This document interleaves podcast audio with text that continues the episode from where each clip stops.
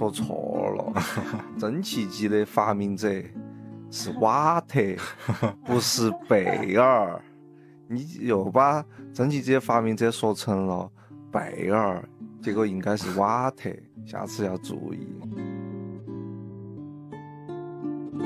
我不光是疲劳了，我已经病了，我已经病态了。现在看韦斯安德森的作品，我会对眼儿，太对称了。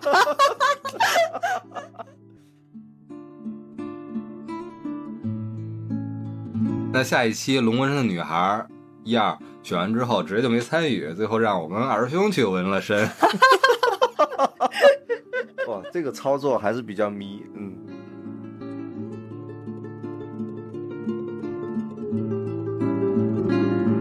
绝对领域两岁了，绝对领域两岁了，欢迎进入两岁的绝对领域。我是红猪，再见了，亚加利亚海上空自由的风。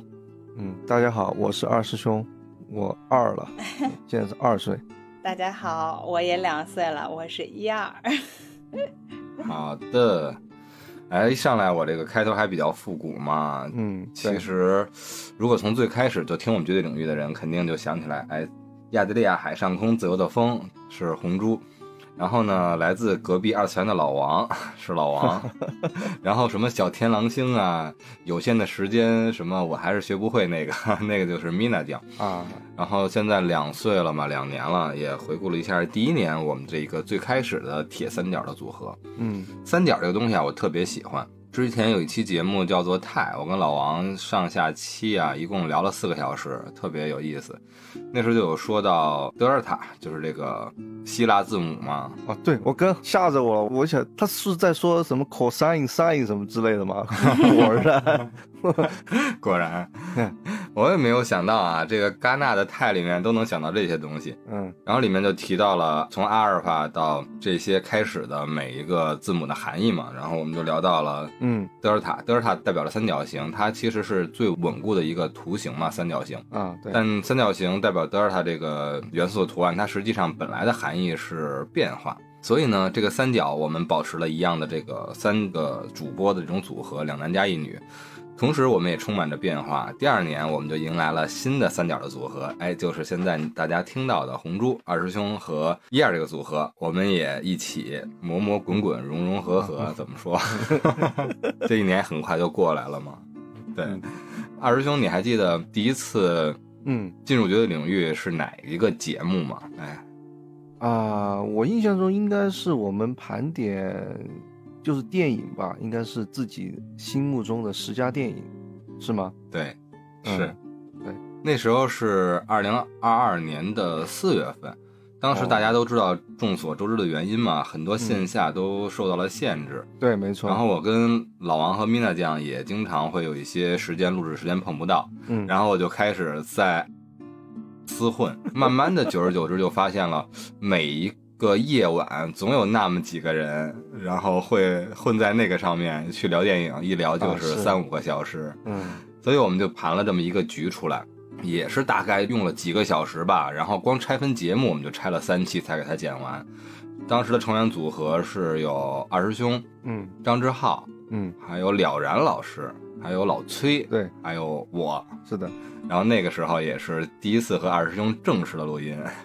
啊，对，那个时候是第一次，也是我第一次录节目吧。啊，之前二师兄在线上海聊还是挺多的，我也听过他从大师兄变成二师兄的故事。哎，这是什么故事？一开始我在的网名是大师兄，对，然后那个号因为一些不可名状的原因就没了，这个是我第二个号，所以就是二师兄了。那二师兄在绝对领域能以这个花名冠名多久？将来会不会就以什么三师兄、小师弟就这么排下去了？排呗，百师兄、百师兄、百单八师兄是吧？对。想起那时候这部电影的这个创意啊，这个节目的创意，咱们还是挺赶的。嗯，题目叫做评选二十一世纪世界电影的一百部佳片中的 Top Ten。哇，是这个题目啊，那真的是对，不是天高地厚。我还以为印象中是就是我心目中的 top ten。嗯，我当时准备那个片单，其实就是从二十一世纪嘛，就从两千年一月一号开始上映的电影，然后嗯。一百部大家公认的一百部佳片，评分前一百的，全世界范围内，把这个难题抛给了这期的嘉宾们，然后，嗯，回想起来啊，其实还挺有感想的，因为啊，四位嘉宾评个人的 top ten，一共从一百部里面评，最后不重合的加一块儿，大家的答案是三十多部，大概三十六部。哦，满打满算全部重合应该是四十部，最后评出三十六部，那就证明大家对电影的感受啊或者取向还真的不一样。各自还是不太一样，对对，非非常有意思。对对对，挺好的，嗯，这才是电影本来应该有的那种多元化嘛，对是各，自喜欢各自的口味，嗯哎然后接下来呢，下一次跟二师兄再合作呢，其实紧接着就是来到了《沉默的羔羊》。上一期 致敬女性电影里面还提到了《沉默的羔羊》，第二期就开始吃人了。也是聊了三个多小时，是和了然一起。嗯，我记得那一期我还是在樱桃树下录的，户外对，户外录的，我还能想得起那个时候录音的一些场景。就前面应该有十多二十期，我都是在户外 找一个地方，然后对着手机相当于打电话，对，打电话的录了二十期播客。想起来那个还是挺好玩的。哎，了然其实我们也彻夜长谈过几次嘛，嗯他应该还是在学习，然后在某一个研究生阶段吧，或者某一个学位的阶段。啊嗯，他个人最喜欢的，除了《沉默的羔羊》，他深有见地，同时还有一个就是《异形》，非常非常的。哦，异形，我记得之前我还没有成为绝对领域的主播之一的时候，应该红猪和老王就认认真真的聊过一次，是吧？是，说到一个题外话，就是我记得我第一次听集合的节目，就是听他们聊异形，嗯，他们应该聊了有三期还是四期，我就觉得哎还挺有意思的。那个时候应该就是在二一年左右吧，嗯，具体时间我们记不太清了，也应该是两年前、三年前的事情。嗯那个时候我就觉得，一帮北京老爷们儿聊一个自己喜欢的、看过的电影，还聊得那么有意思、有味道，我就觉得播客这个方式还挺有意思的。是，特别是咱们这一波小的时候就被《异形》啊、《沉默的羔羊》啊这些作品震撼过。嗯现在其实特别有意思的是，随着雷德利·斯科特对版权、对创作的重新掌控，是吧？从嗯接了《异形一》的档，能完成他的一个心目中这异形作品的一个圆满，同时也完整了一下我们对异形真正本来那个样子的期待，相比之前二三四那三部的魔改作品。所以呢，当然了，他还没有补完，但是年龄已经到这个高寿的年纪了，我还挺期待最后能给我们一个交代。我觉得异形确实，就说一点吧，我觉得 H.R. Giger 的那个设定嗯实在是太牛了，没错太牛了，至少是后无来者吧。我不好说前无古人，因为我看的也没有那么多前面的东西。但我直到现在，我还是认为科幻界这种有一点突破、有一点嗯禁区的，但是又那么经典的、那么嗯奇异的一个世界观的一个设定，我觉得太难得了，太不容易出现一个这样的设定了。可以称之为神作吧，神作，同时也是 H.R. Giger 的一个绝唱。我也记得当时听过一个播客，嗯反派。啊啊，反派啊，反派除了波米，他其中的朋友们，一个女主播，雷特利吗？对啊，雷特利啊啊 他本人又非常喜欢雷德利，啊然后又聊了一期《异形》，那期我非常的喜欢。啊！我还没听过，应该有机会我去找来听一听。嗯，接下来呢，除了这两次我们的混搭合作，后来就冥冥之中跟二师兄我们俩就勾搭在了一起，嗯开始以固定绝对领域的主播的身份加入了绝对领域。最开始还是一个尝试，以一个打长途电话，开始了慢慢的打长途电话的时间。战地音效时代，是吧？战地播客，对，算是战地播客，那也是战损音质了。嗯现在我们应该是慢慢的到了，其实回望可能也就十多期，应该不到二十期，我们的音质可能现在才慢慢的有些好转。嗯，我记得以前的音质完全属于是神经刀，有可能这一天，比如说星象比较好，或者是天气比较好，或者比玄学比较好，在黄道十二宫以内录的啊，可能音质就好一点。我大师兄家边的这些花花草草啊，没有那么大风的摇曳，然后猫猫狗狗啊，狗没有乱吠，猫没有怀春，然后可能就声音会好一点。主要还是不平衡吧，我们也在摸索，是就是因为我们是远程嘛，对我跟二兄和一二我们这个组合，所以大家要平衡自己的录制设备。是后来我们感谢罗德为我们统一了播客设备，所以提升了音质。感谢感谢，这真的是都不叫鸟枪换炮了，属于是逼逼弹加弹弓换炮，嗯，真的是不容易。从冷设备到热设备，哎，是的，是的，现在的音质应该好太多太多了。嗯，是，也感谢我们的听友们吧，没有因为阵容的变化或者音质的变化而放弃我们。最开始跟老王我们俩那第一年也经历了四代作品，嗯后来也不断烧设备嘛，后来线下也形成了稳固的音质。嗯，但是，一到线上，真的已经不是剪辑可以救的阶段了，对，那个时候救不了。内容实在是太好，然后。二师兄一二啊，这些搭档真的是太棒了，我觉得我们能遇到一起，所以 战地就战地吧，我们总之熬过了那一段。其实我们过来的还是很开心的，就是自娱自乐吧。嗯虽然可能录制出来的音质效果啊，硬件上可能相比于其他的友台都要逊色很多，但是我们也在慢慢的不断的改进吧。不管是在本身硬件上，还是我们自己的软件上。嗯，后一个阶段呢，就是我跟二师兄我们俩对口搭档，嗯合作比较多，然后也为了一会儿我们的一二能尽快哎出现在这一个阶段里，咱们把节奏拉快一点，是吧？拉快一点，拉快一点。接下来呢，和二师兄稳固的搭档开始呢，从六月份，我们第一步是少数派报告，嗯，接下来一直到那时候的九月，那时候其实到二二年的九月是当时的一个周年的时间，所以其实，在完整的第一年的结尾的时候，二师兄就已经加入进来了。嗯那么这一期间大概有三个月的时间，分别是少数派报告、嗯阿基拉、嗯星际穿越。那个时候咱们还做的是科幻十日谈的一个系列。嗯接下来科幻不过瘾了，又展开了像《无间道》、《咒》、《钢的琴》、Nope，以及一个悬疑的拼盘儿。嗯，像这些节目里，二师兄印象比较深的或者回忆比较有感觉的是哪一个呢？其实少数派报告跟我们聊侦探那一期，我印象都还是比较深，嗯，都是在户外，在一个鸟语花香、有猫头鹰在树上的地方，嗯，录的节目，我印象还是挺深的。不仅是那个时候，其实到现在我们其实都还是没有什么准备，嗯，定一个想要聊哪一部电影，对，然后还是选一个自己喜欢的，这个挺神的。我跟二师兄本来就远程，对吧？嗯，甚至是未曾谋面，之前没有任何的默契的积累，我们俩就敢。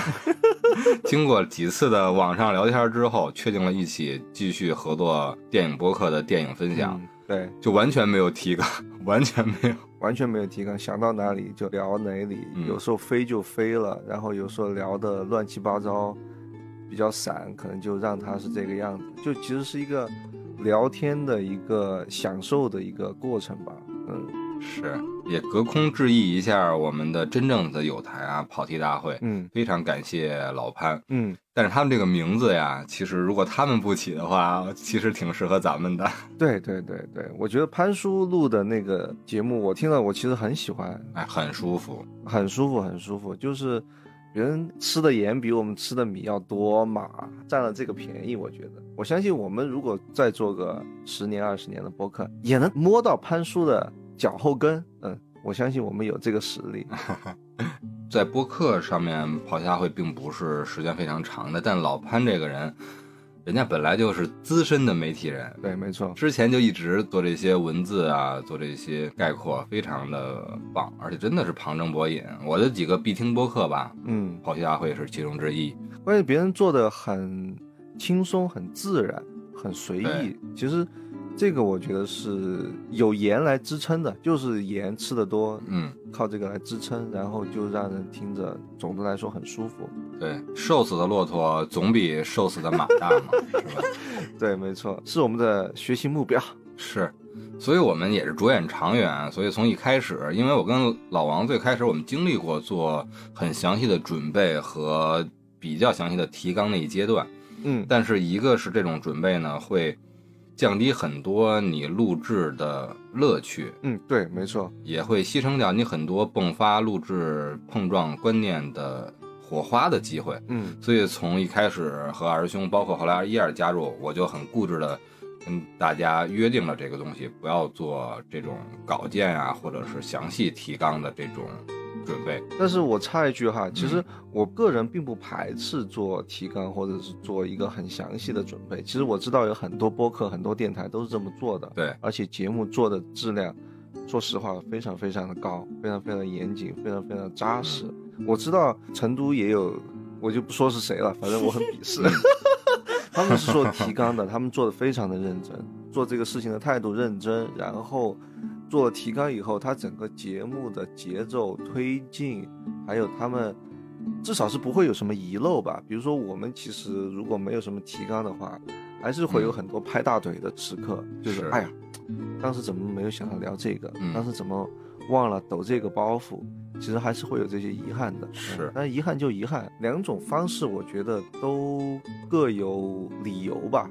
没错，除了刚才我们推荐的像野地啊、海椒啊、跑题大会啊这些，嗯其实我们另外一个有台，甚至可以算是姊妹台吧，嗯。姐妹台，然后是拆漫专家。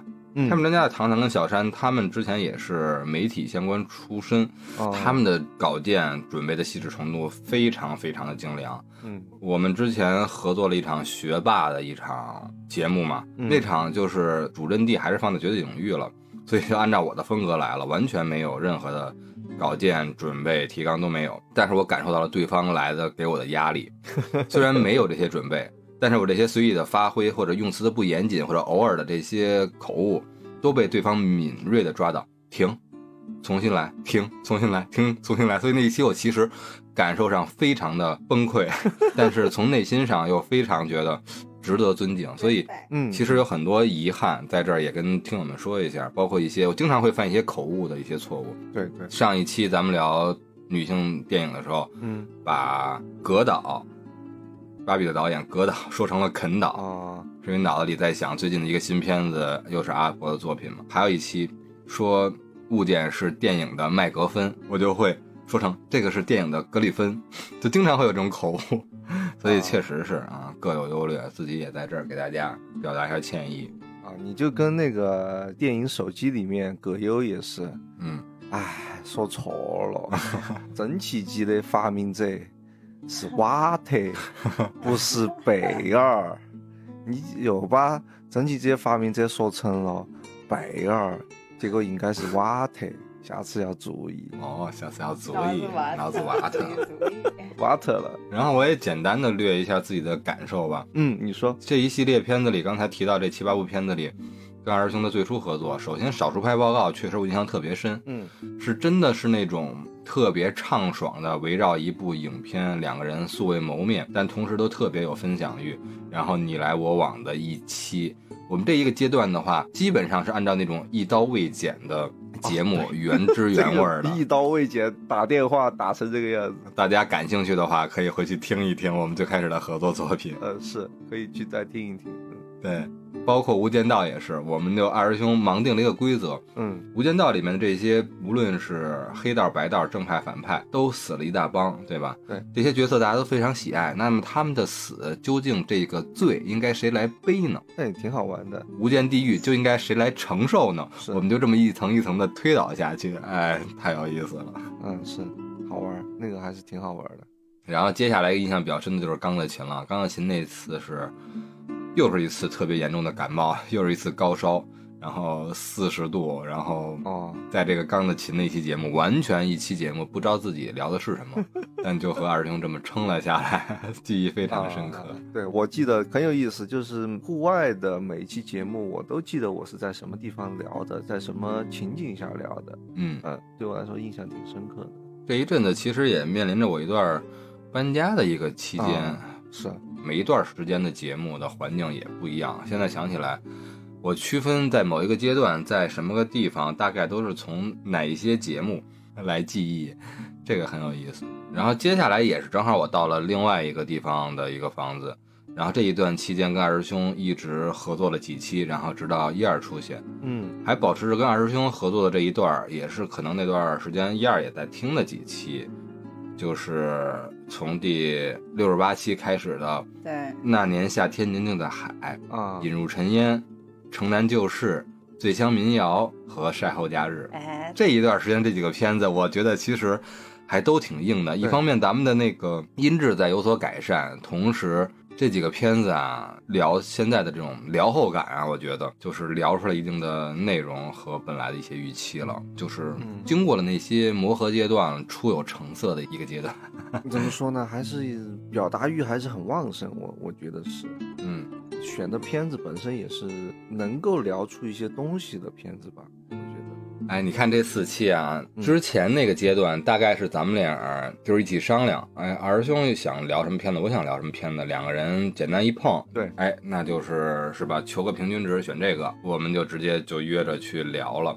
接下来到这四部的时候，基本上就是咱们俩开始轮也是轮流选片儿了，是吧？是的，是的，二师兄选出了他的北野武，我应着引入尘烟拿出了城南旧事，然后之后呢，我的醉乡民谣和二声的晒后假日，现在想起来晒后假日、醉乡民谣这两期，我都觉得印象非常深刻，聊得我挺美的。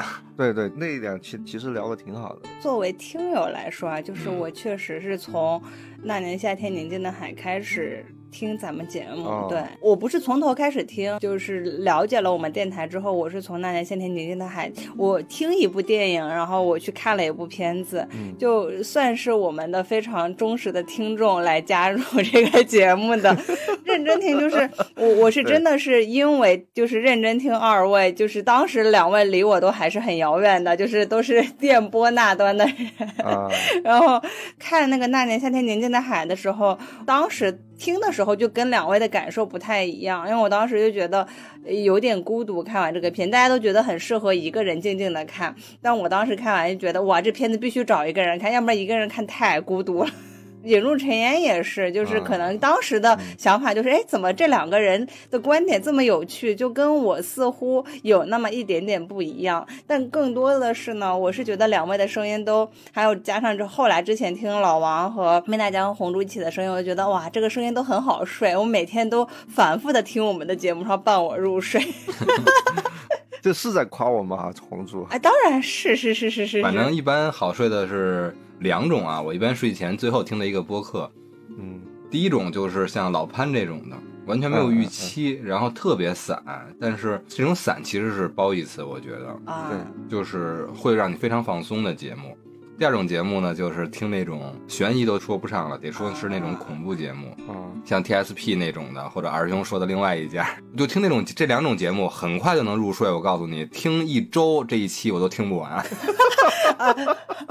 哎，但但我跟这还不太一样，因为我之前是听郭德纲入睡的。大家想一下，你们的声音是可以跟郭德纲媲美的，就是我是一定要听声音入睡的。就这个内容肯定是一方面，因为我其实白天工作的时候，我是做设计的嘛，我也会听这个节目，但只是说，就是我白天听完，晚上的睡觉的时候，一定会开启当时我们的节目继续继续听。哎，对，嗯是是的，伊尔说这个让我想起来是挺对的，就是现在很多很多播客的听众其实是做设计啊，做程序啊，做一些案头的工作，他一般没有什么特别的一些机械性的工作的时候，他们就喜欢听听播客，嗯，对有，个背景音，对的，嗯，对的，对，有个背景音这种，基本上是这样。您捧啊，郭老师咱不敢当，但二师兄绝对称得上像于老师这个相声皇后一样，播客皇后，我觉得还是可以的。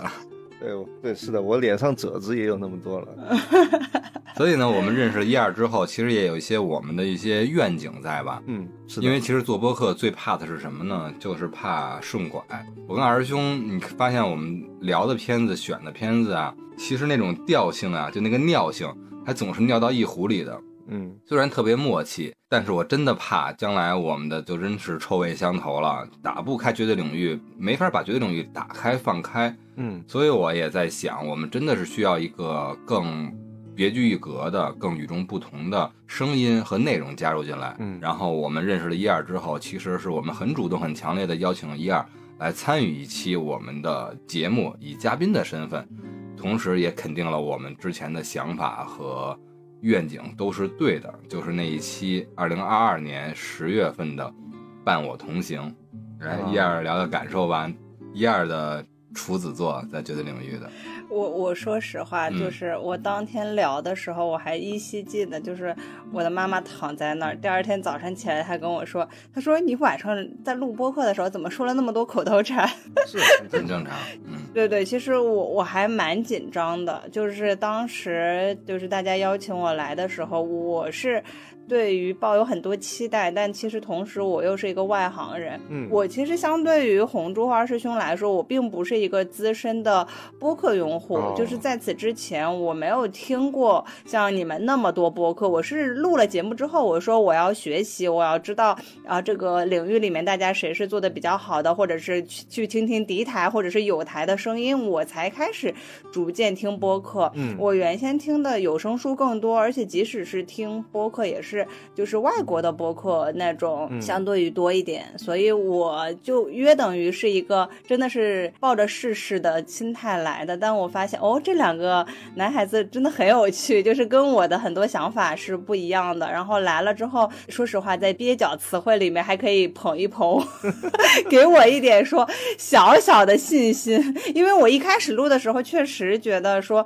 哦，有些话接不上，或者是说自己不知道怎么接的时候，我觉得就两位给予我蛮多帮助的，也会递个话儿或者是什么，就也让我学习到非常多。哎，太谦虚了啊，对，太谦虚了。对对对，一二还是我觉得在聊的时候，不管是表达，还是在自己观点上的一些看法上，我觉得都很特别。对，经历也非常的丰富，给我们有很大的补充。从此我们不再顺拐 三人二组，开始内讧，内讧内讧，天天要 PK 了。对，有意思了，开始。所以那一期的节目现在想起来还真的起的，听了个一二这个感想之后呢，觉得起的还挺妙的。那期的题目叫做“伴随我们长大的那几个男孩子”。哎，不知不觉呢，我和二师兄老王，我们也成为了伴随一二长大的那几个男孩子。他的成长老男人，什么男孩子 哎，男人至死是少年。哎，啊？也对，也对，好吧，嗯，《伴我同行》里边那几个孩子十岁、十郎当岁的年纪还是男孩子吧。播客上面我们也是个小学生嘛。对对对，这个圆的好，圆的好，鼓掌。好，接下来的一期啊，其实记忆比较深刻了，《死亡诗社》。哦，每每分成上下两期的节目，其实都印象比较深刻，或者是感想比较沉重吧。嗯这个片子啊，哎，大家听吧，多的不说了。啊这个片子当时是那时候也开始有了打分吧，对吧？有有有有有有打打分吗那时候有，我记得你打的非常的高的分，而且还给了一个评分的框架，对，所以这个非常记忆深刻。哎，从那时候我就给自己拴住了，可能以后的打分很多都是以它为一个标准来的。死亡诗社，接下来西线无战事，我跟二师兄我们俩来了一个，实际上那期真正比较有印象深刻的点呢，是我们在那期做了一个预言，也不叫预言吧，一个预测，嗯，因为马上又要到年终了，又要到新一年的奥斯卡了嘛。非常。对、嗯。这一期的预言预测还是挺准的，关于《西线无战事》的最佳影片的提名，然后最佳的视效、最佳的国际影片这三个是都中了，然后还有一个是最佳的音效嗯也中了，这个还是不能说是预测的原因，我觉得还是反映了整个去年的电影的一个水平吧。嗯是的，是的，看到了年终，然后这个片子觉得大概就是这么个情况。嗯，其实还挺挺遗憾的。当然，后来连续在这个片子之后又出上了两部片子，横空出世啊，一个是最后摘得头盔的，妈的多元宇宙，还有一个是就爱尔兰的那个作品嘛，嗯，巴桑女嗯，妖，爆伤女妖嗯是吧？对，麦克唐纳的暴桑女妖，所以给整个的整体出现了变数。但后来我们之后我们还会聊到吧，后来还有再有一个预测。下一部片子呢，就是一二加入之后的一个明显的节奏，就是一二也加入了选片的轮转，哎哎，这次选出了《迷失东京》，是第一次的一二选片，哎，为什么会选出这部片子？啊，我我说实话，我其实已经不记得为什么选了这部片子，但是我记得从《迷失东京》开始，我就开始了流浪，就是我开始了我新的流浪。我非常印象深刻，我是在。贵州，然后在酒店大堂录的这部片子，然后也记得说，当时我似乎和二师兄看了两部不同的片子。对，就是这个当时的那个点，就说大家同一部片子，但是因为大家的呃经历不同，然后观点不同，所以对这个片子的理解也是不一样的，让我觉得哇，好有趣啊！就是让我真的体验到了说录播课的魅力，还有就是说大家去解读片子的时候，每个人不同视角下对于片子理解的这种非常有趣的点。那个粉红色内裤。那期我就聊到了男性的凝视，二师兄还觉得对男性的，我们俩也开始出现了反差，然后特别是三个人的时候，那个平衡点就特别奇妙，永远没有一个稳定点，嗯，永远会要不然就是各成一派，要不然就是以多打少，每一期我们都会出现变化，我觉得这种。没有预期的预期，就是永远会出现变化，但是永远不知道变化是怎么的一个平衡。这种就是让我们每一期录制之前也是居安思危的，要把自己的工作准备好。从那个时候，我也有了这些准备工作的重要性，在我心目中。然后另外一个说于关于一二那一个阶段吧，录制播客的一个特别有意思的就是，他会介绍一下我这一期录制的环境或者地点是在哪个。地方，其实对，其实从上一期《西线无战事》的时候，那一期一二不在，他就已经开始流浪了。我还记得当时应该在某一个竹海看烟花，是吧？对对对，当时还在看烟花。因为那部片子《西线无战事》，我是也当时也觉得好的片子，就是有一点遗憾没有参与录制，但是我也就偷偷的跟红珠二师兄说，我说这个一定会得什么什么奖，就 就是也有偷偷参与了。而且特别有意思的是，最开始。一二看岔了啊！二师兄，我们俩就是没说是哪一个版本的嘛，然后但是都是默认为是新一版的德国版的《西线无战事》。一二看了一个二几年版本的美 美国版的，看了个黑版最经典那个版本。对。然后其实接下来一个阶段呢，就真的是疫情比较严重的时候了。我们每个人其实都面临着自己的一些和当时的环境的一些。困难的克服吧，是的，但是我们也真的是坚持了下来，很难得啊！每一期都有不同的人的一个生命的情况，然后那一段时间也开始了，就是从二师兄加入之前，我扛的那一段出现单播的一个时候，但是我们还是没有断更。这一个阶段大概是从中央车站开始到月球菜单你看大家会看到菜单那题题目就叫做。一期有助于恢复味觉的五星级盛宴，就是因为 那时候我的嘴里完全就没有味儿了。然后下一期真爱至上的时候，二师兄也完全的病倒了。然后一二的时候开始，那时候开始有很严重的一些发烧，他也冒着高烧来扛了这期真爱至上。对，所以生病的时候的那一个阶段，大家录的这些节目啊，我印象还是比较深刻的。对。后来大家就跨年了嘛，我还记得说大家是在十二月三十一号，我人当时在北海，然后大家一起去讨论说今年有什么片子大 PK，PK 之后，当时老王也在，对，对，就老王二师兄和红珠都在，然后大家就 PK，PK，突然间哎零点了，大家一起跨了个年。大家可能包括收听这期节目的，可能是咱们的老听友、新听友，也有可能是咱们的这些友台啊、敌台。啊，开玩笑啊，没有敌台，就是咱们这些同行们，大家其实一直都关注咱们的一个阵容的组合的一个情况啊，包括在咱们的一些什么播客圈的呀群组里面，嗯，因为像咱们这种阵容五个人，而且有各种的组合，其实大家都还是比较感兴趣的，但是其实可以明确负责任。且真诚透明的告诉大家，我们虽然第二年以更多数的是我和二师兄和一二这个组合来进行一些绝大多数的节目的更新，嗯，但实际上老王和米大酱也一直都在，但是可能因为他们各自的一些工作呀或者一些情况的变化，真的是时间很难很难凑了，没有一个稳定的机会。但是呢，大家不用担心，一个是说每到我们的关键节点。每一个整年的周年庆的时候，老王其实也跟我已经录好了两周年的一个节目啊。然后像一些具体的、很明确的一些场合，包括一些专访啊、采访啊，包括一些活动的时候，呃，米大酱也会回到咱们台里。包括接下来大家还会听到米大酱和一二合作的节目。是的，是的。包括接下来的到我们的第三年里，老王和米大酱其实都有在策划，更能有一个。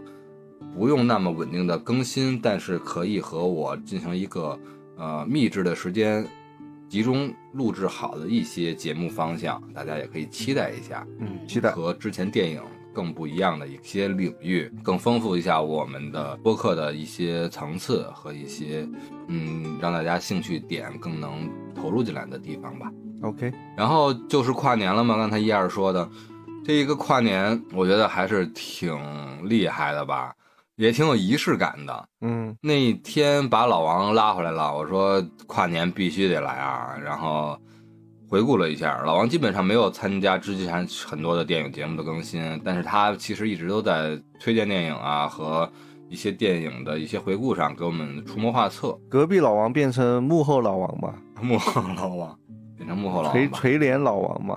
垂帘老王吧，然后大家去聊了聊整个二零二二年的一些片子，我觉得其实还是挺好的吧，就这种形式，大家整个一年嘛，等于最后还是一家人整整齐齐的在一起，是的，所以整个的这种感受跨了一年，而且那天我们真的是，当时一二是在哪个省的哪个城市呢？我我忘记了，但他那边放烟花的时间，我在北海，我在北海，嗯，在北海，然后突然间就听到一二那边砰砰砰就开始烟花爆竹就开始响起，我们一看时间啊，真正到了零点跨年了点，那个记忆哎非常的棒，二零二三了。比看春晚的时候心情 开心多了。因为那时候跟老王一直有一个习惯嘛，就是每年的年终做一个回顾，嗯上一期等于是回顾，接下来就是展望吧，所以那一期跟老王做了一个展望，然后接下来迎来了春节档，在我们以上四个人的基础上，又迎来了一个新的声音。呃，我们以上四个人加米娜酱五个人，然后还邀请了一个嘉宾是盖克，啊，对，六个人聊了这么一期，哎，太神奇了！最后给大家的呈现是一个以《满江红》的，挺难的啊，创了我们电台史低的一个片子，《满江红》的这些影评也好，或者是感受也好，大概一个多小时的时间，但实际上那期我们大概聊了也有四五个小时，包括整个春节档大家看过的夹杂在一起，整个聊了一个串聊。但是后来真的是有一些散，时间太长了，特别是我们的主平台超过三个小时就没法上传了。对，所以呢，为了一个整齐度嘛，切了一个《满江红》，然后之后了还是恢复了单片儿的一个节奏吧，哎，对，包括像爱情电影和《百万美元宝贝儿》这两期。接下来到了《末路狂花》，大家会看到又是一个三期的节目，这一期又不简单了，交给我们的女生来聊一聊感受吧。这一期其实我们有一个嘉宾，就于在来陪我们一起聊了一下，而且当时米娜酱也回归，所以打破了原先说两个男生一个女生一个三角的结构。就其实这一次主要是女生占了上风，就这个情况我不熟悉，女生占了上风。这个状况我比较陌生，嗯，我不知道红猪陌不陌生，慢慢就习惯了。慢慢习惯。但是还蛮有意思的，就是我记忆非常深刻，就这一期是非常记忆深刻。就米娜酱说说我愿意花钱睡布拉德皮特一宿这个事情，是我至今还觉得就是非常津津有味的一期节目吧。就是有更多不同的女性视角，然后和来一起聊一期节目，大家聊的还是蛮开心的。而且其实就从过年之后，我们也就开始进入了三个人轮流选片子的这样的一个机制。这个是我们现在一直延续到至今的，就是我二师兄和红珠，我们三个会每个人根据之前的看的片子，或者是现在正在上映的，去自己选一部蛮有意思的片子来推荐给大家，就没有说一定是商量的结果，就是这一期就是一言堂的这样子的一个事情。所以咱们决定真的是三言堂，然后还轮流坐庄。对，轮 流坐庄。然后接着蜜大酱回归了《末路狂花》这一期，确实蜜大酱带来了太多的爆点，然后我们聊的真的特别开心。我跟二师兄开始还想搭一个基调，但是后来发现这三个女生，尤其是伊尔跟蜜大酱的分享。哎，太棒了！我们完全就沦为了看客，去看这个末路的狂花，是吧？如何从含苞待放到娇艳欲滴，到完全的绽放，到最后风雨飘摇，坠入山谷，太精彩了。接下来呢是米大奖搭台，然后我跟二师兄玩了一个预测嘛，马上到九十五届的奥斯卡了，嗯，具体的还都是事务性的吧，关于那些奖项的，所以太多的记忆点不会太多。但是我跟二师兄我们俩那次有一点掐，在很多片子上，嗯。有很多片子的重合，有很多片子完全相反，就是关于预判上的，就是平衡了片子的本身的质量和奥斯卡的一些取向，所以，哎，还是很遗憾吧，就是又是一年小年儿吧，小年儿，小年儿，嗯嗯，对，奥斯卡是个小年儿，那你们俩大年儿是哪一个呀？哪个电影节对你们俩来说是大年儿？最近这些年以年算嘛，不能说以电影节算了。啊啊我觉得应该以年算吧，最近三五载都、嗯都不行。都不行，不知道今年行不行？今年，今年可能我看《花月杀手》看行不行？《花月杀手》马上应该能看到了，他在呃在威尼斯，嗯，嗯，还有《沙丘二》嘛，沙丘二，然后就是芭比跟奥本海默，嗯《花月杀手》我还是很很期待，很期待的。《花月杀手》是老马丁的，然后嗯那部我也看了，《小星星城》，我还没看，哎，我真是对维斯现在没有那么那么的追了，太刻板了，以前是清新，现在我觉得是刻板。对它不能算是差，我觉得其实我可能是看到《犬之岛》的时候，我就有点嗯审美疲劳了。啊，我不光是疲劳了，我已经病了，我已经病态了。现在看韦斯安德森的作品，我会对眼儿，太对称了。而且他不光是对称，他每次在居中的时候都会有一个算是一个坐标嘛，就是在中间的一个位置，嗯正中间的位置。我每次就是真的眼睛特别不舒服，看到直对眼儿。你这个中国的所有建筑其实不都是对称的吗？你你们北京城的是吧？各种建筑，你这个哪一个不是对称的？中轴线开始。那你是对吧？大概就是走马观花。你看看电影，它的片段那么长，你的焦点只有那一个。就是韦斯不能算是一个拍烂片的导演，肯定不算，肯定不算。都不是那种烂片，或者是水准参差很大的。我觉得可能就是你从哪一部进去看他第一部电影，你可能都会喜欢。我应该我们还没有认认真真聊过一部韦斯的电影哈，还挺遗憾的。比如像我，我第一部进入他的电影就是《水中生活》啊，嗯、他去拍的 Bill Murray 去猎杀一只大鲨鱼的那个故事，其实有点像改编那个 Moby Dick 嘛。嗯那部电影是我很喜欢的，然后后面我就跟着看了《穿越大吉岭》啊，嗯看了《狐狸爸爸》啊，啊看了《布达佩斯》啊，这些我都非常喜欢，我都非常喜欢。嗯有可能有一些新来的观众，他可能第一部进入的是《布达佩斯大饭店》，嗯我就觉得可能很好。对，我觉得这个是他最顶峰的电影。对，更后面他可能是从《月升王国》开始看的，嗯或者是从《犬之岛》开始看的。哎他看到现在可能还没有那么累，他可能看到，比如说看到法兰西特派啊，看到小行星城啊，他都会很喜欢。嗯我觉得可能就是真的是你看多了以后，你会稍微这一段时间有一些审美疲劳。嗯，对我来说是这样。那么喜欢这些作品和导演，你不选赖谁呀、我肯定不选，还得去同人，还得去调散光。你选了我就认了，我就没办法。你看一二，咱们马上就会迎来下一期，其实已经选好了嘛。下一期海盗电台可以在这儿给大家做一个预告，没有看的，因为资源比较难找嘛。但是这个导演啊，已经是他的第二部了，咱们聊的。海盗电台导演是谁啊？我都忘了。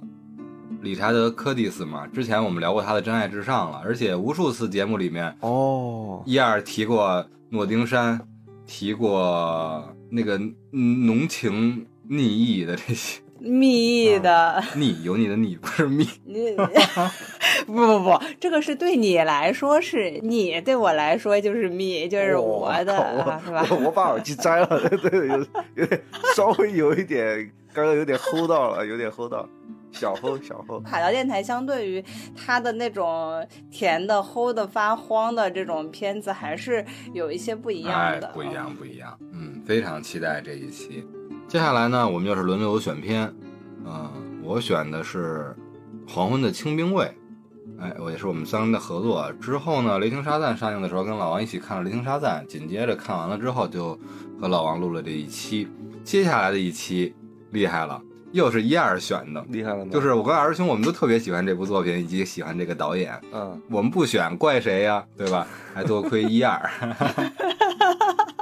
一下打到了我们的 G 点上，选出了这部低俗小低俗小说。哎呀，这期太棒了！讲道理，就是其实这部片子，就是我之前聊的时候也说过，就是它不是一个。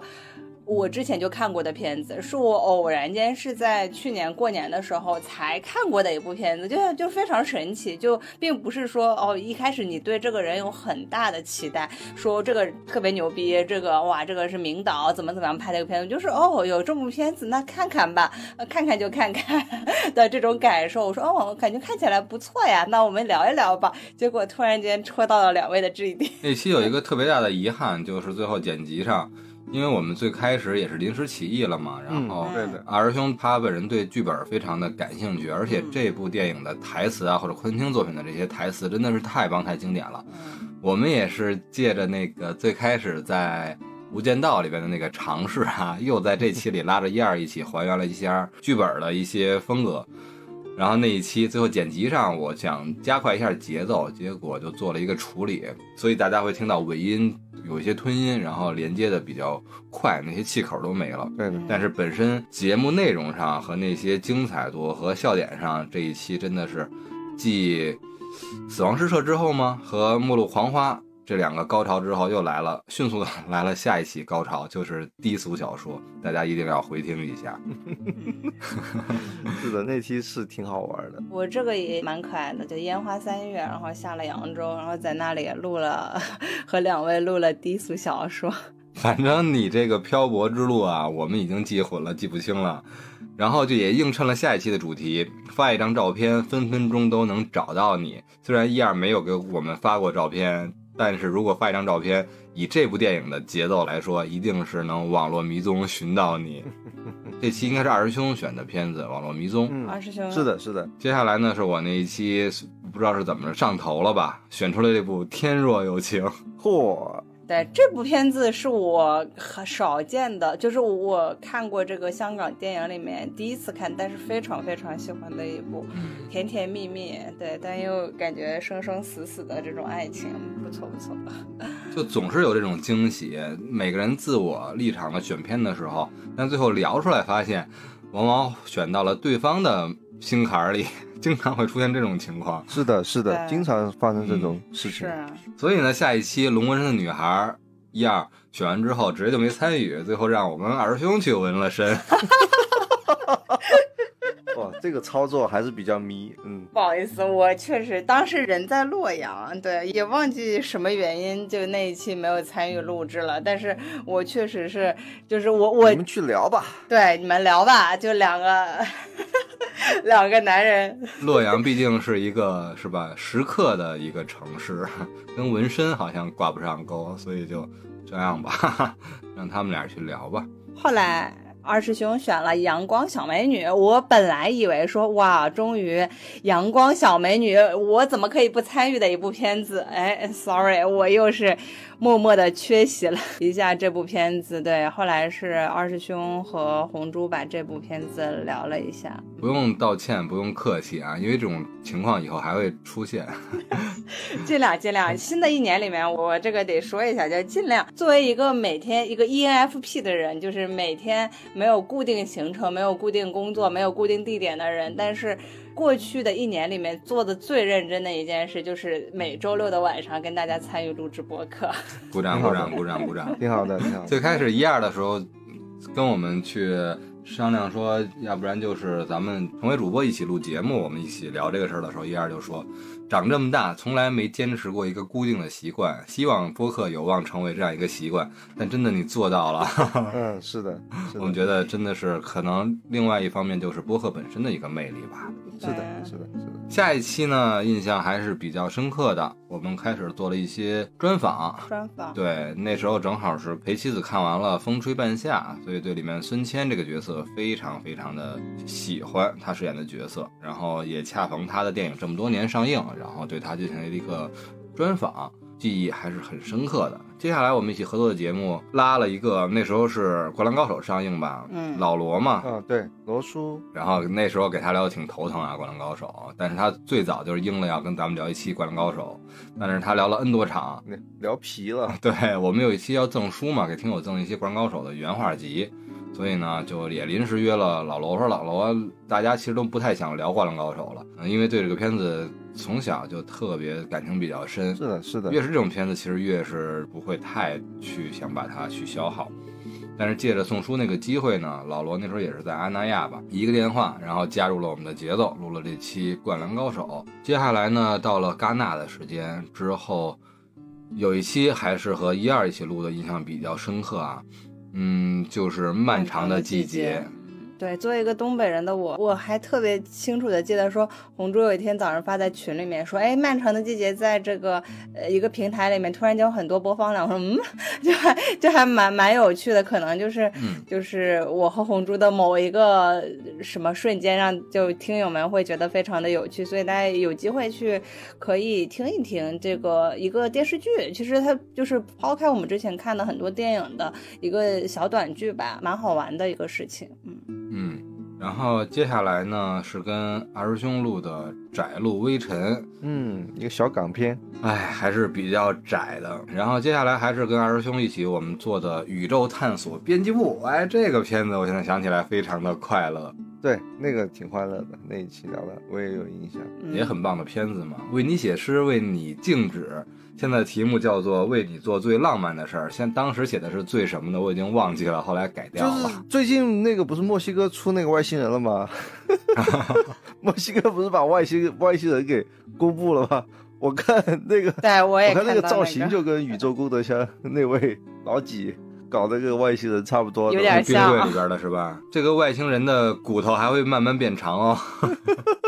我就说这个外星人真的是在世界各地的各个角落都有，功德箱也是遍布全球。我是觉得，就是大家如果对宇宙有一些未知的喜欢的话，其实是可以去看一看这部片子。就我虽然没有参与聊，但真的非常浪漫的一部片子。嗯嗯，接下来呢，连续的四期就是我跟二师兄不参与的事儿了。这个米娜今天不在，就一二来分享一些吧。啊，对他们去玩儿去了，嗯，嗯，对，嗯一个是边玩边去参加了阿那亚的海浪电影周，但是我那是密集的去看了很多部片子，而且看片子的环境是跟正常的不太一样，因为大家正常是聚集在电影院里面，是一个非常封闭的环境。当时我记得是在这种海边的沙滩上那种剧目，还有在类似于呃罗马剧场一样的这种环境里面，还有这种孤独的图书馆，就是它有不同的地方，然后不同的场景去看电影，就会给你在这个电影里面有很多新奇的体验。其实我觉得电影相对于说自己在家拿个小电脑看，这种走进电影院，然后参与一个群体活动，然后有周围的人的反馈和周围环境的这个渲染的时候，会给每一部你看的片子会有更加深刻的印象。对这个事情还是蛮美妙的体验，而且当时和米娜酱也算是线下首次面基，就突然间哎网友见面的这种感受，也让我第一次体验到了说面对面录播客是一种什么感受。嗯因为红猪之前和米娜酱和老王都是线下录的，但自从二师兄来了，我加入了，其实我们三个从未有过线下录节目的这个体验。对，从来没有过。下录的时候，你会发现不会有这种体验。我和米娜酱两个人就坐在沙滩的秋千上，然后两个人就在那荡着秋千，然后听着海风，脚底踩着沙子，非常舒适的环境下就录了，也不用会担心踩脚，因为他说完的话，他看我一眼，我就知道哦，该我说了。你第一次线下录的时候紧张吗？哦，不紧张，就是有一种天然的熟悉感。哦因为其实在此之前，我们不是也录过《末日狂花》和就是《满江红》当时的那个大家一起大集会的这种场景嘛，所以我其实是没有什么紧张感的，就嗯反而是觉得蛮亲切的，让我的那个舒适感。我其实还跟米娜酱说，我说哇，线下录节目真的好爽。对这种舒适感反而是大大提升了的这种感受。对，但这个整个的线下的海浪电影周密集的看电影的这个感受，也让我觉得非常的有趣。就是感觉这个说一下，其实是播客带给我另一种体验。其实一开始录播客的时候，可能只是为了说记录生活，或者是跟二师兄跟红珠有一种非常开心的体验，说大家在这个大家打个语音电话聊聊天的这种感受，但是。之后它带给的额外的一些惊喜，就是说，哦，你因为录播课说会被海浪电影周邀请，说大家可以在线下去参与一个电影的真实环境，你从一个非常幕后的或者是观测者的角度里，你可以变成一个真实的参与电影的一些发布或者是第一次上映等的一些活动里面，你可以作为嘉宾去跟更多的幕后的导演跟制片去探讨说。说哦，这个电影是怎么来的？这个电影是怎样发生的？这样的体验其实还是非常新奇和有趣的。嗯嗯，一二的感受也表达了我们的一些感受吧。反正从这个时段，从孙谦那时候就开始，我们也通过大家对我们的一些肯定，包括我们一些。主动和被动的一些机会，包括调动一些我们的一些相关的资源活动，其实真的是越来越多了。我们也逐步的，是的，是的，把自己分享感受的一些阶段打开了，也愿意去和影视有一些更深更广的结合。但更重要的一点呢，也请邀请方收听一下，就是下次的无论是安奈亚的海浪电影周，还是 First 电影展，还是平遥的。电影展，甚至是其他的三大国家的两大一小电影节，邀请绝对领域，请不要只给两个名额。我们是有五个人的一个团队，如果是两个名额的话，我们只能是对吧？让我们的 Lady First，我们其实男生也希望一个和二师兄把酒言欢，在踏浪而行的机会呀。哎，这个是主理人提要求了哈。还不容易，希望我们都是大家更能去一些，当然也结合了我们每个人的这些时间和一些呃安排吧。然后其实这些各种活动啊，还真的是我希望多一些，和电影结合更深一些。嗯，然后也希望播客的参与度能更深一些，所以是个好事情。感谢这次以及后续相关活动的一些组织方和合作方吧，包括接下来的一期我们的老王和米娜酱所。组合的这一期节目，其实也是一部英剧，是由 B 站来去独播，所以也有这个机会受邀做了一个这个英剧的一个尝试。虽然之前我们做过一些阿加莎的系列吧，嗯，但这个尝试也是算一种新的模式。嗯，也感谢我们的一些合作方。接下来呢，我们就各忙各的，各旅行各的，然后伊尔也从安那亚回来了，然后我们三个人呢又恢复到了我们。轮盘的一个节奏啊，那一期其实很有意思。儿兄的选片刚才提到了，注意是格导，哎，她的老公是吧？然后对，鲍姆巴赫他的片子《鱿鱼与鲸》，嗯，这个片子现在我们的题目很悲，但实际上那期节目我感觉是，呃，三个人之前很多活动之后，然后回到了一个节奏之后，开了一个好头。嗯，包括那一期的默契啊。和刚才一二说的那些踩脚的事情啊，可能是一二感受到了线下那种感觉之后，那一期我们觉得，因为大家听到这个版本是完全的一个一镜到底、一刀未剪的一个版本，哎，非常舒服那一期的节奏。嗯，是的，是的，我觉得，反正这个电影其实相对于之前我们聊的那些电影，还有一些困难，就是这个电影其实它在探讨一些比较有深度、比较复杂、比较麻烦的一些问题吧。嗯，但是对于我来说，我对于这个电影还是有一些自己的一个私人的一个独号吧，比较小众，但是我我想推荐给大家。接下来呢，我们在另外一个平台开始了一个同步直播录制的。一个阶段吧，所以其实直播对我们的要求就更高了啊，包括一些措辞啊、失误啊，这些都需要特别的注意，因为当时都是有计时的听友们在一起参与和收听的。嗯，然后之后就像《天空之城》《卧虎藏龙》嗯，《寂静人生》《寂静人生》对，基本上都是这样。其中夹杂了一期是又开启了一个新的维度，就是串台。啊，也是因为一二的一个分享嘛，呃，一二和二师兄直接的是把从首次到参与到一直和成为绝对领域密不可分的一部分。但我们其实跟其他的播客不同的就是，我们这种组合真的是都是通过线上，是通过远程的一些录制，而且我们除了第一次见面的时候是开了一个视频会议，但之后完全就是纯音频，真的像远程电话各自录制之后再进行后期剪辑一样。是的，虽然大家听到慢慢会觉得。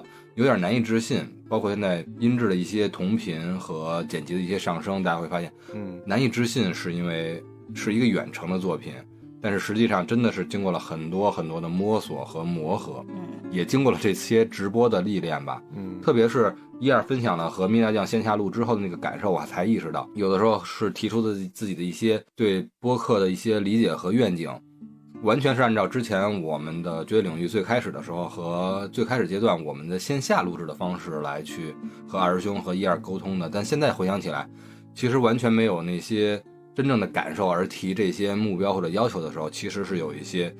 让大家难以接受和有些过分的，所以我们那个时候借着一二分享这次好的线下录制的感受呢，也开始了。接下来大家还会听到成都很多播客的一些 团建节目啊，都是大家开始走这些线下呀、串台呀，把自己各自所在的城市的文化、播客文化发挥出来。哎，这期也就应运而生了。搭子文化是伊尔和雅迪老师。对，但其实这一期其实我是跟雅迪老师是在阿那亚，我们本来一开始也约了面大家，后来因为时间的问题吧，就是我第一次是跟一个老炮儿，就是那种播客界，因为我感觉他是自己本身有很多经历，很多嗯事情，是但。对，但是这个蛮有趣的是，雅迪老师从未听过搭子文化，也不太知道说哦搭子是什么的，就是这样子。我算是一个年轻人给一个老炮去科普的一个这样的方式去开启了录制。对，后来我们也因为这个搭子文化。应运而生了一个搭子群，就大家在里面可以偶尔去各种万物皆可搭的这样的一个事情，其实会让我觉得说哦，还蛮有趣的。这个播客可以应运而生出各种各样的事情。一二我们一起做这个搭子群嘛，也特别有意思，因为接下来我们要开启了另外一个活动，活动最近真的是越来越多。就是喜马拉雅的上海的播客全明星，当时搞了一个阵容，嗯也邀请了我们，嗯然后有算是一个播客节吧，嗯包括线下的直播、线下的集市，对，去到喜马拉雅的总部进行参观，然后一个特别的机遇或者是待遇呢，把我们这些全明星的到场的十个主播、十家播客的声音发上太空，有这么一系列的，非常让大家觉得哇很惊讶的一些活动嘛。接下来我们也应运而生了一个北京和上海主要组成了一个搭子群，所以那一期呢，搭子群的很多朋友有所加入到我们的一些线下活动，我们还是非常开心的。嗯。而与此同时，那期节目呢，就是我们在《寂静人生》这个非常低沉的一个节目之后，迎来了一系列的活动节目，分别是我跟一二在上海一起看的《记忆》这部电影之后的一部片子，然后还有二师兄的串台节目嗯和野地电波，嗯，还有我们对《长安三万里》这部电影的双导演进行访谈的一个专访节目。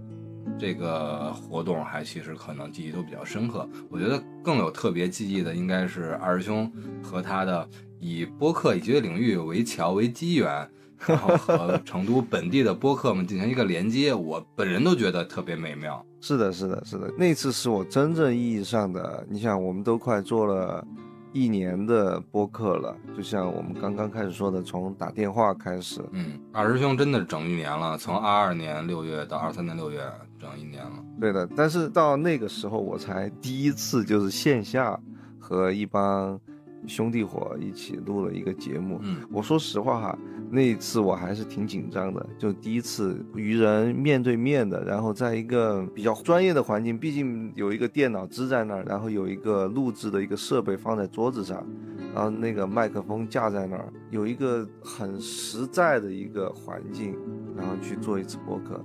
这个节目录制的前十分钟，我都是一个慢慢进入状态的过程，都是在晃份儿的一个一个状况下，直到后面可能大家一起聊聊开心了，聊自然了，可能我才慢慢的进入一个一个状态。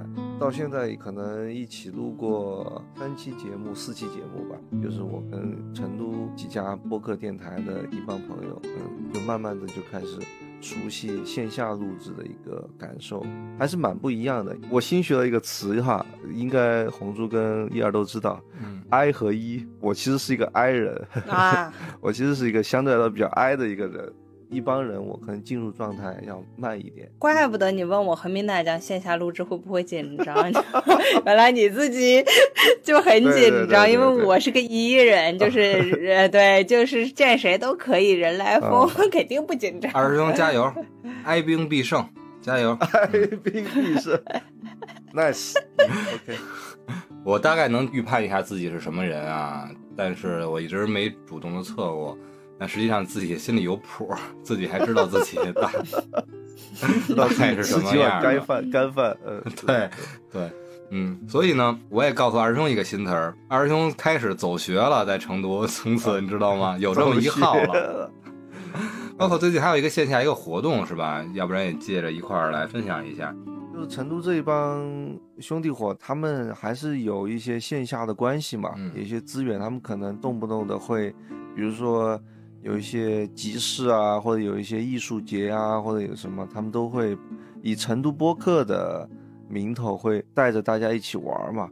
现我也算是成都播客的一份，虽然虽然一直被他们嘲笑，一个完全被他们嘲笑我就是一个打电话的，但是但是玩笑话了，嗯，就是我们还是一起能够玩得到一起，然后可以聊得到一起。还是以开心为主，嗯，以好玩为主，嗯嗯，就对我觉得这也是刚刚认识、刚刚接触、刚刚熟悉，其实是一段关系里面比较宝贵、比较珍惜，以后会回味起来会比较有意思的一个一个阶段。我觉得我们现在成都的这一帮朋友，现在就在这一段阶段里面，嗯，我会很珍惜，嗯，谁知道二师兄投名状是什么呢？没准就是。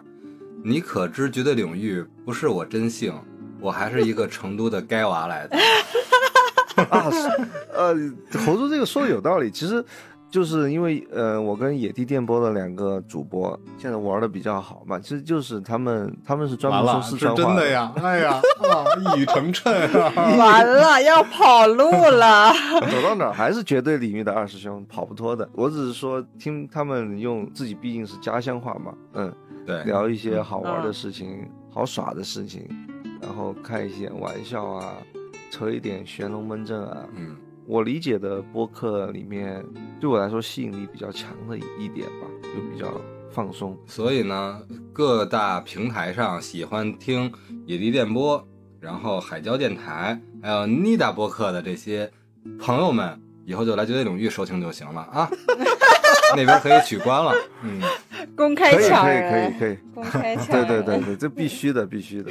以后我也多串一串了，看来我也得去多走一走了。那么多哥们儿，那么多搭子，是吧？北京播客力量这么雄厚，然后我还。比较哀是吧？然后我也得去切一切他们的流量了，以后对吧？但是这个事情很有意思，因为二师兄的这个有一个成都话是一个壁垒，就是第一次听二师兄那个成都话，我想说，嗯，有点听不懂。但是北京话是吧？这个就标准的普通话，我们还是可以没有壁垒的收听的。川普，川普，我说的都是川普。川普，反正二师兄这个还真是我是习惯了，而且我比较爱听这些方言，尤其是方言和普通话的这种结合，我本身听着就觉得特别有意思。对的，对。而且其实特别熟悉的一个感觉就是，大家都知道嘛，反正主播们都知道，我母亲的每期咱们的节目都听，嗯。然后咱们五个人里，他独爱二师兄一本。谢谢谢谢谢谢伯母啊，谢谢谢谢。接下来呢，又出现了我们的专访，哎，非常棒的一部国货。是吧？国产的动画电影《长安三万里》那次米大酱的专访也特别精彩，和我们和双导演也形成了特别好的关系，也期待他们接下来的一些精彩作品吧。接下来一部新的一个方式，我和二师兄和老王，嗯，这次不是因为一二去在某个地方旅行啊或者什么情况，但是这个片子太 man 了，然后就完全由绝对领域的三。朵金花，对吧？我们三个男人，三朵铁花、干花，承担了这期勇闯夺命岛之后的鱼之子，应该是我选的还是一二选的？一二一二选的。哎，特别棒的一部。是的，是的，是的。那期之后的话，音质真的是明显提升了。哎，对对对，那个时候开始就是直接还是。用分轨了，对对对，学习更专业的方式了，嗯，对的。之前其实我们光在提升音质啊，或者录制设备，或者是一些录制环境，但是我们在剪辑上其实还是有了一个关键的一个适合远程录制的方法，我们没有采用。之后采用了之后，明显真的有很大的很大的提升。以后我们也会把我们相关的一些经验，如果大家有需要的话，可以分享给大家。嗯嗯，之后像。如果不让上司注意到这个时间循环就无法结束的这些类似的片子哈，都是这样。对的对的对的。接下来插了一期是在上海，我们的串台计划嘛，也是当时这个活动的整体安排，一个环上海的一个直播，当时的第一站，然后给到了影视，当时我们就把这个地点放在了车墩影视基地，嗯非常棒的一个影视基地吧，比如说是像像横店这些轻工戏是吧？像西北影视城啊，兰州这个地方的西北影视城拍的这些西北大漠黄沙的，像《大话西游》啊，像《双旗镇刀客》呀，像这些《龙门客栈》啊，这些片子都看西北。哎，上海的环境，上海的这些石库门呐、像什么这些当时的，尤其是民国戏，哎，都要去到车墩，他的作品也非常多。那一期我们也是，哎，又一个有台出现了。推荐一下，就是主播叫做活捉八师傅，而且特别好的是八师傅有一个很好的分享，包括我们和其他平台的一个朋友的一个推荐吧。然后感谢一下我们的剪辑师双娟，非常感谢我们的这位新同志、新朋友，绝对领域的五加一组合的组成部分。对，之后就开始线下的一些活动了。哎，对，随着一些观影团的，我们的一些受邀呢，和我们一些自己的成建呢，很多的观影团的活动开始了。哎，刚才已经提到了我们的姐妹电台拆面专家，我们一起做了学霸的一个首映礼，在英皇，同时是学霸的首映礼的一个专场，特别好的一个机遇，也真的很给面子啊！学霸主创从导演到主演到各个主要配角，主创们全到了，我们这次的感受也非常非常的深刻。而且老王也来参与了，并且提供了一些摄像的一些帮助。然后在这儿我劝劝老王，那个像你的那个手机啊、相机啊，真的该更新了。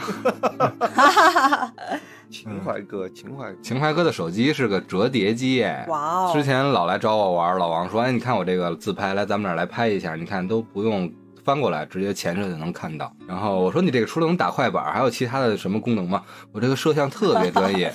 结果经过了学霸的检验，我真的劝他换换吧。可以，这个最近都出新手机了，各大品牌是吧？老王考虑一下啊，也考虑一下赞助一下我们品牌是吧？哎，说到这儿的话，真的是很多像很多的品牌啊，一些品牌商啊，对，其实，哎，真的我怎么会说出这种话？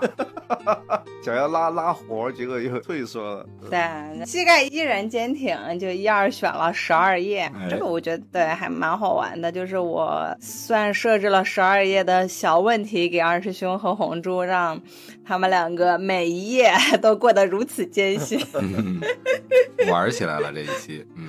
接下来呢，三百个播客友友超前点映《奥本海默》是种什么体验？又是和观影会做了一个结合，特别是这期的邀请方呢，哎，这个有台啊，这个如果是咱们称其为有台，是否有咱们攀高枝儿的嫌疑呢？谁嘛？哪哪个大台嘛？啊，你说嘛？呃，就是日那个什么坛的那个宫的那个什么园，好吧，听播客的不可能没听过日坛公园吧？没错吧？包括我跟二师兄，我们很多年前就是这样了。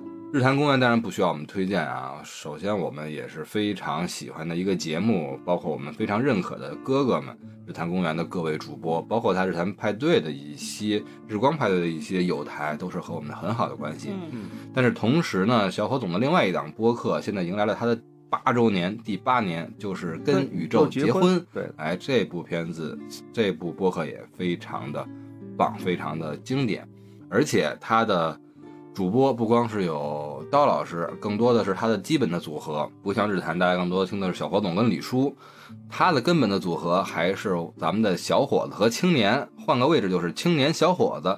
青年小伙子在我们听播客之前啊，尤其是我们北京的这帮孩子们听摇滚的，嗯，青年小伙子是一支乐队，嗯是两位主唱的青年小伙子。哎，对，其实包括象征相爷大象他那边，对吧？之前其实，在播客之前，如果大家比较好音乐的话，也肯定早就听过象征的这个名字。我怎么又推荐了呢？我不配啊，我不配推荐这家电台。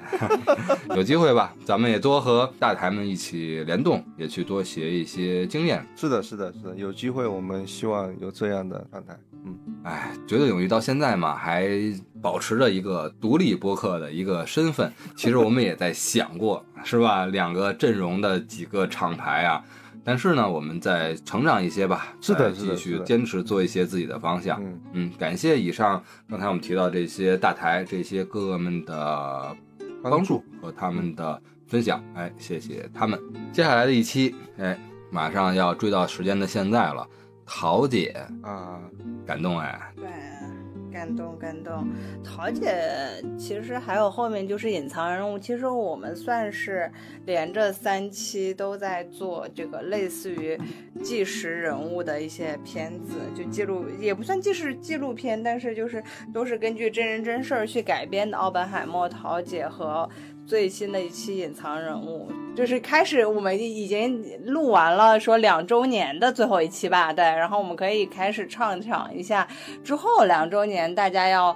做一点什么，对电台有一些什么新的期待了？我觉得这个可以从红珠开始来讲一讲，说我们之后新的第三周年的，对吧？第一期之后会有什么样的期待或者是改变吧？在我们电台来给可以给大家分享一下。饼要画大一点哦。对，饼要画大啊。嗯，我觉得这个一二的这个转接特别好，为了证明我们不是最后一期，哎。描绘一下未来的光景是吧？塑造一下我们自己的湖光，电台的湖光。嗯，所以呢，从这个角度来看的话，我觉得整个的趋势，我自己想象的是还是更放开一些的，因为更像我跟二师兄我们这种比较 哀兵必胜这块的话，可能还是会比较贪享自己的小小的舒适区，但是伴随着我们真的是。一期一期的录，一期一期的成长，和我们绝对领域的成员不断的扩大，和我们的活动不断的去参与，和大家对我们的认可和喜爱越来越多呢，真的是更多的像我们之前的一种更多自我向的一些电影的记录，转变成其实更应该为听友们考虑的更多一些了。嗯，所以我也想呢，应和大家比较一些爱听的。节目类型，特别是不忘初心嘛。最开始跟老王开始拉起这期这个节目的时候，一个漫谈的方向和广阔的一个以电影为主，但不乏一些二次元番剧啊、游戏啊、罪案啊、灵异啊这些大家爱听的，而且我们都非常感兴趣的。所以节目的广度我们会真的去丰富一些。当然了，我们的主线不会变改。嗯，就是我们的影视啊、电影这块，我们的节奏更新节奏也不会变，然后我们和活动的结合也不会变，所以呢，就是放心，原味底色不会变，但是我们的小食甜点会更多，大概是以这个方向。同时呢，就是我们也包括去年下半年整个半年，其实都在探索，特别是伊尔加入之后，我们的节目作为线上节目和线下的结合真的是越来越多了。所以，我们也会继续这个方向，通过一些线下的一些活动和大家真的有一些连接和见面，就真的感觉像是那个观点嘛，一次线下的连接，真的是可能在情感的阈值上胜过一年的声音的陪伴啊，也是有感于之前的一些活动吧。所以，我的觉得主要的方向还是我们节目的类型。会越来越广泛，有很多很多的番外和系列会呈现给大家。另外呢，我们的线下化的探索会越来越深入，也希望在生活中和大家有更多的联系和结合。哎，以上是我的这一块，我们另外两个台柱子怎么设想接下来的一些个人呀、节目啊和电台的一些想法？就是我觉得最重要的还是坚持下去，每周一期的这个节目做下去，无论是。这个节目呈现一种什么样的状态？但我相信这个节奏我们不会变，这是最最最首要的。然后我可能我个人会希望，就像刚刚红珠说的，就是保持自己对于电影的一个好奇心吧，喜欢看电影。我觉得，因为我一开始和红珠就搭档去做这个电影播客，就是很朴素、很很天真的一个原因，就是因为自己喜欢电影。嗯，我越来越觉得这种喜欢、这种天真的这种感觉是很珍贵的，我会更用心的去保护它。嗯就像每次我看一个电影，我总是会期待我能有一些新的感受吧。嗯，我一直是这样的。就播客来说，我可能会就像红珠说的，我我想还是尽量做的比较放松。嗯当然，这个放松来自于一个是我们会做的越来越多，我相信节目做的越来越多，整个人的状态就会越来越把它变成从一个节目变成就像吃饭睡觉、走路一样自然。我觉得这种状态是我努力的一个目标。然后我可能有一个期待，但这个不一定自己做到哈，这个完全是要靠红猪。红猪了，就是我可能还是希望跟更多的人有一些连接吧。虽然我跟红猪都属于是 I 人，嗯都属于是 不太那要靠一二了。靠一二靠红猪，反正我是靠不住的。就是我们可能会跟更多的人，不论是大咖还是没有什么咖的普通人，我们都可能有有机会的话，我们希望他能够来到绝对领域和我们交流，和我们分享，留下自己声音的这个片段。嗯，嗯，特别好。到这时候，其实也应该解密了吧？为什么我们的电台叫绝对领域？二师兄和那些成都的那些敌台也在调侃，是吧？你们的绝对领域是不是就是那个绝对领域？其实绝对领域最开始创办节目、专辑、播客名字的时候，就已经确定了绝对领域，真的不是那个绝对领域。是也没关系了。那还要继续保护这个秘密吗？当成一个永远的彩蛋吗？绝对领域它指的是我小的时候对我影响最大的一部神作的里面的一个定义吧。嗯，它另外的一个翻译叫做“心之壁”，就是内心的壁垒，这个是绝对领域。他整个作品都在想的是打破这个绝对领域，形成人与人之间的一个连接，达到更多人之间的一个补完。所以呢，绝对领域一开始其实就是相对，包括大家会看到的底色、看到的 logo、看到的名字，其实是用现在的话来说比较 I 的吧，比较内向的。整个的取向其实一直是默默的，虽然我在强装一些是吧，一些一或者一些外向，但是底色其实一直是这样的。所以它跟很多的大家会发现，我们现在到现在是一百二十七期节目，实际上刨了我们主动和被动下架的是应该是一百四十三期节目了，这期应该是一百四十四期节目。嗯我是除了一些活动的节目，然后推到我们的主播去承担这个具体的节目，我是从头参与到尾的。是的，其实也是在我个人的一个打破自身的绝对领域的一个过程吧。这些首先都是感谢我们的每一位主播和我一起把绝对领域做得越来越生动，越来越开放。大家也都一直在拉着我来打开这个绝对领域。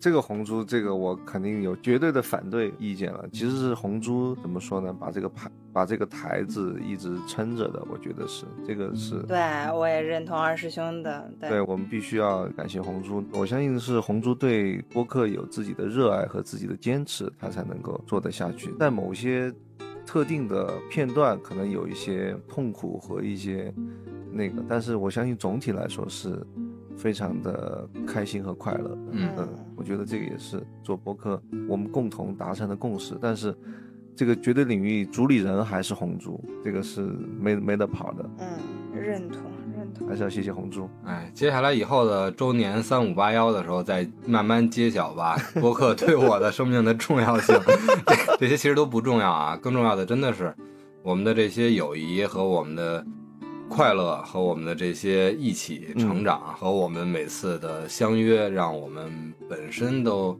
打开了这个领域，也形成了我们的这个领域。我们也借着二星的话，希望我们的绝对领域能越来越打开。一方面是和其他的播客友台和各个方方面面、行行业业的朋友们的一些交流，参与到我们的节目里，也打开我们更多的层次，让我们的听友能有更多的收获。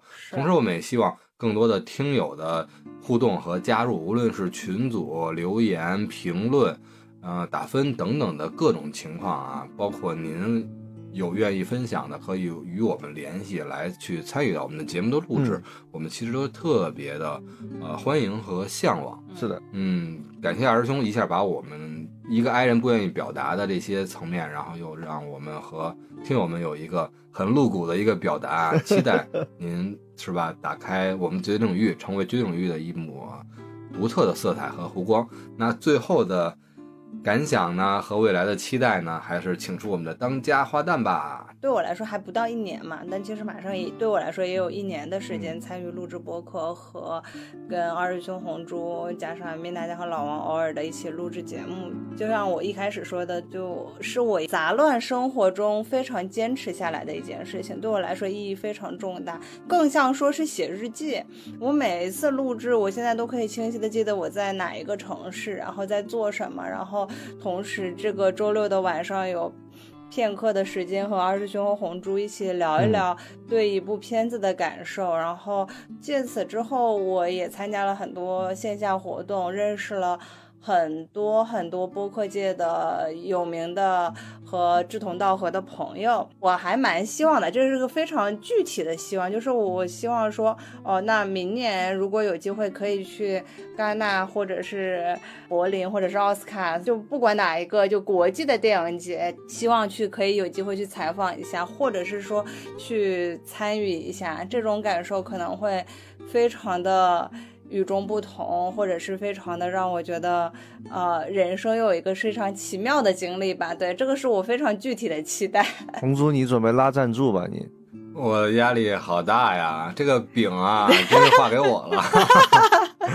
另外也也希望是说，其实今年也参与了很多播客的商业化，播客的元年，在这个时间里自己也在做各种商业的活动，也希望说我们的整个播客环境，或者是我们的自己的播客也有更多的商单可以接，然后让我们的播客更良性的去循环下去。其实我不是说为了说赚钱啊，只是说大家有一定的资金之后，可以比如说购买设备或参与更多的活动的时候，其实整个的大家会更积极的去参与的这个事情，会让大家觉得这个事情做起来更加的有趣和有意义。所以也希望说啊，各个品牌是吧？红猪是爱人，我不是，我是艺人，我挺好的，挺好的。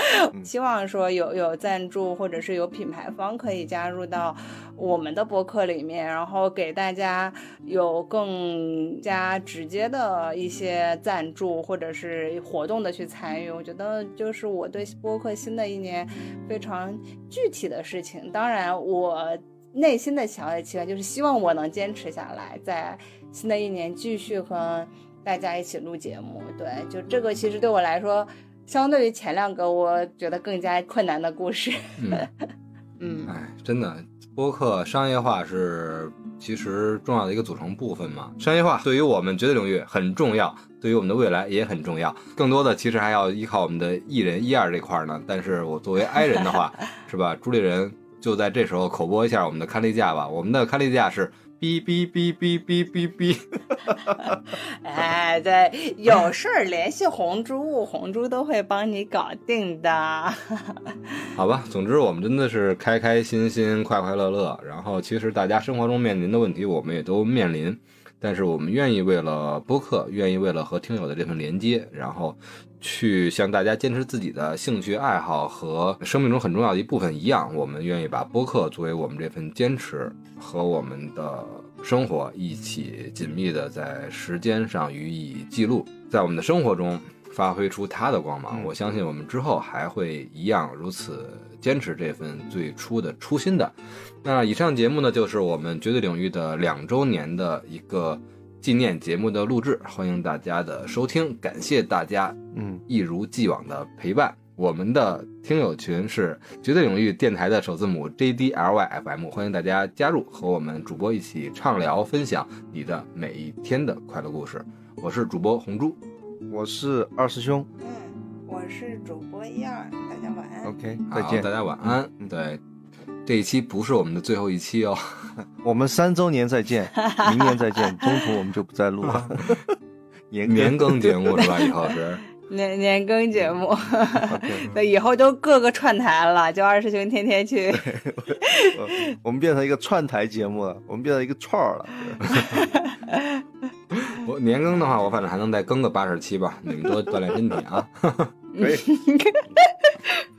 可以，，OK。thank you